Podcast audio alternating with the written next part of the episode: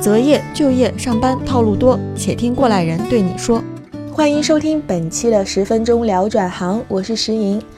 上中学时，我特别喜欢看上海电视台的一档节目，叫《芝麻街》。这是一个在美国有着五十多年历史的儿童节目，用木偶、动画和真人表演等形式教授英语、数学和一些生活小常识。制作这档节目的工作室是一家非盈利性质的教育机构，也就是说，跟赚钱相比，公益才是它的最终目的。这次我们有幸请到了芝麻街工作室中国区业务负责人 Shirley，请他聊一聊自己是如何从咨询行业转做公益的。我大学毕业以后，很有幸的进入了战略咨询行业。我当时是在麦肯锡 Hong Kong，也有做很多地区，比如中国地区的项目。然后呢，我在三年的咨询生涯之后呢，就去美国念了 MBA 商学院。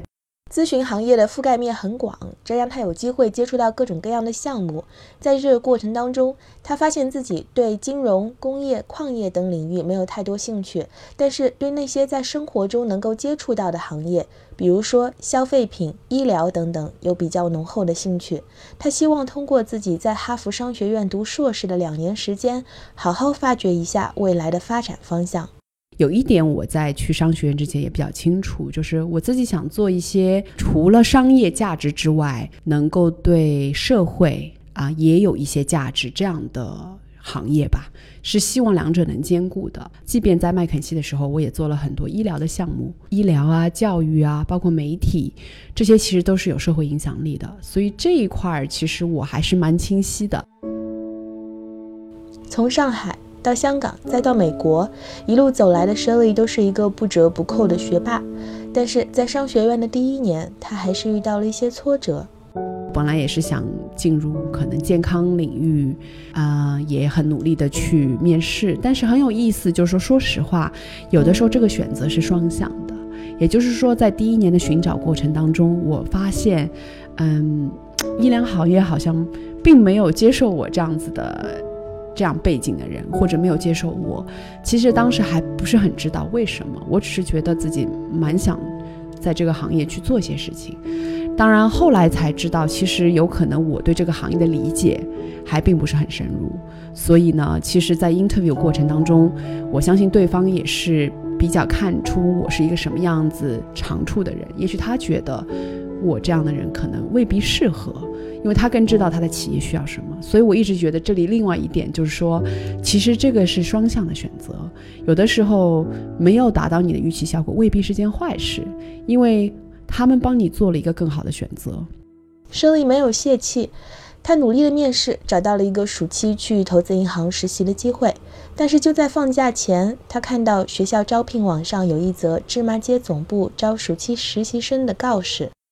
毕竟是刚刚到美国一年嘛，其实我对芝麻街这个品牌在美国的地位和影响力也不是特别了解，但我真的是看了这个 job description 以后很兴奋，因为我觉得它的几个结合点都是我自己兴趣所在，所以很有意思。当时我就给这个芝麻街打了电话，我说我已经有一份实习了，但是我很感兴趣对这个工作，我能不能就来免费帮你们做一个月？因为我特别想通过这个实习来了解美国的这个行业、教育啊、媒体啊、文化，然后他们也同意了。这次在芝麻街的实习经历，决定了他接下来在商学院的努力方向。在这个实习之后呢，我就相当明确，觉得自己应该要去寻找，嗯，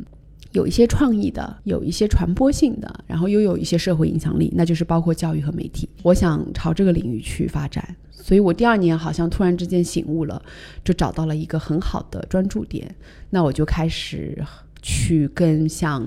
嗯，传媒啊、教育啊、文化交流这些，呃，公司，不管是在香港、国内还是美国，就去跟他们聊。但这些行业他们的招聘呢，又跟一般又不一样，它并不是一个大规模型的定期的招聘，很多时候是有了机会，有了一个职位，或者甚至他会根据你的情况。正好有这个需要，那他就会创造一个职位。所以基本上，嗯，谈了大半年，学到了很多，但并没有落实一个真正的一个 full time 的 job。直到毕业前期，他还没有落实一份教育和媒体方面的全职工作，正在犹豫着要不要回去做咨询时，一年前实习的老板给他打来了电话，邀请他加入芝麻街，帮助他们拓展中国的业务。也很机缘巧合，有了一个机会可以让我去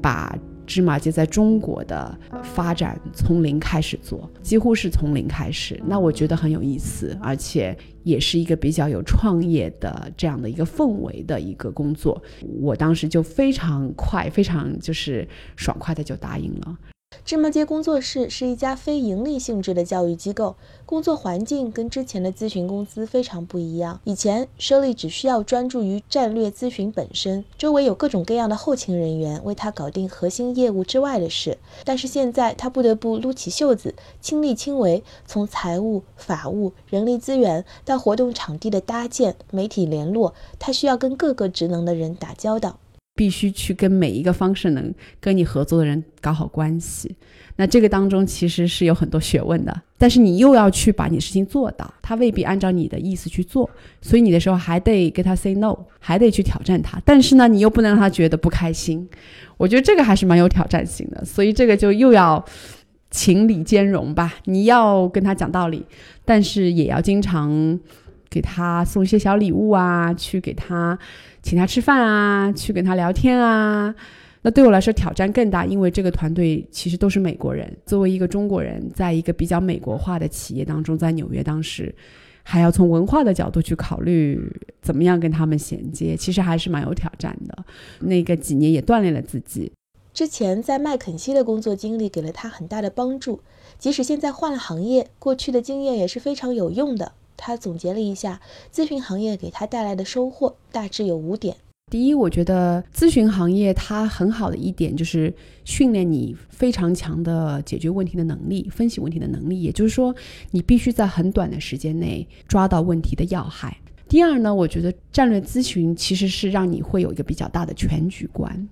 你可能不是只是从某一两个局部的 function 也好，或者 business unit 去看问题。我会去把各个方 n 各个资源 integrate 起来，而且也会想的比较长远。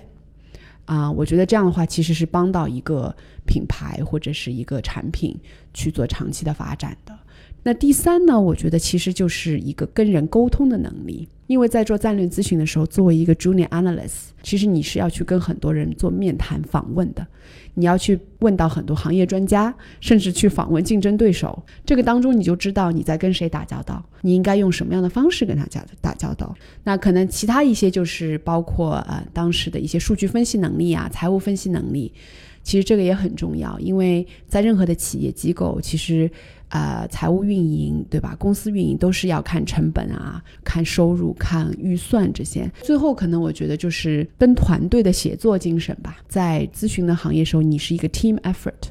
大家是如何去一起来合作，分别来完成一个工作，最后大家都是一起讨论的，是一个团队的精神，而不是一个一个人的工作。他把这些在麦肯锡培养的分析能力、战略思维、沟通能力、财务基础。以及和团队协作的能力运用到了带领芝麻街中国团队的日常生活里，一步一步的把这个在欧美家喻户晓的品牌介绍给更多国人。我比较好奇的是，Shirley 的上司和大部分同事都身在美国，他只身一人回到中国，并组建了这里的团队。那么在沟通方面，他有没有因为文化的不同遇到棘手的问题呢？中国的实践力是非常强的，要做一件事情，他从想到到落地发生，这个时间是可以非常快的。但往往在这个过程当中，就面临着一个怎么讲，就是很多事情未必想得很周到，未必想得很长远。那当他快速成长的时候，到了一定的阶段，就面临着需要有更结构化的东西、更长远的东西去让他规划发展。这方面呢，又是美国比较强的。所以我自己还是觉得自己可以在这样的两种，嗯，市场阶段、两种文化、两种风格当中去做到一个平衡。在我自己管理现在的团队，包括去做事情的时候，就基本上去结合这两点。很多在中国发生的一些机会，往往我们的合作伙伴来找我们，给到的时间的 time lead time 是非常短的。那如果按照美国人的一些节奏步伐来做事，这个事情一定是做不成的，因为他们会有很多的问题、很多的担忧、很多的不确定性。那在这个当中，我就会起很多关键的作用。也就是说，只要我认定这件事情是值得做的，那我们就去抓主要的环节确保风险最低。效益最大化，然后回过去去跟总部、跟那些团队去解释，去让他明白。所以慢慢慢慢的，我觉得美国的节奏跟上来了，而中国这边的合作伙伴也越来越珍惜和尊重西方的这种比较长远、比较有结构性、比较规范、比较细节化的这种管理风格。最让我印象深刻的是他强烈的好奇心和旺盛的精力，在职场驰骋了十几年，听他谈起工作。还是像刚刚开始上班那样充满激情。很多朋友会觉得我太热爱工作了，可是我一直跟他们讲，我在做一件自己很喜欢的事情，我不觉得累啊。就是我看到了这些自己喜欢关注的点，哪怕是周末、平时出差，跟大家去聊这些工作的事儿，我都是觉得是有乐趣的。我每天来工作，我觉得是带给我很多正的能量，也是很兴奋的。我觉得这个是最重要的，自己一路走来比较平和的这种心态，还是抱着去尝试、去开拓的心。任何的经验到最后，不是以这种方式，就是以那种方式会体现出来的。我还是蛮喜欢 Steve Jobs 讲的那句 “Dots are connected”。很多东西在当下可能未必看出来，到底对我有什么有用，但是我觉得其实后来你会发现，都是非常有价值的，只是用另外一种形式体现出来了。本期节目主编石莹，请搜索“十分钟聊转行”，在每周二和周五收听我们的节目。我们的联系方式是十分钟电台汉语拼音全拼 at qq 点 com，期待听到你的转行故事。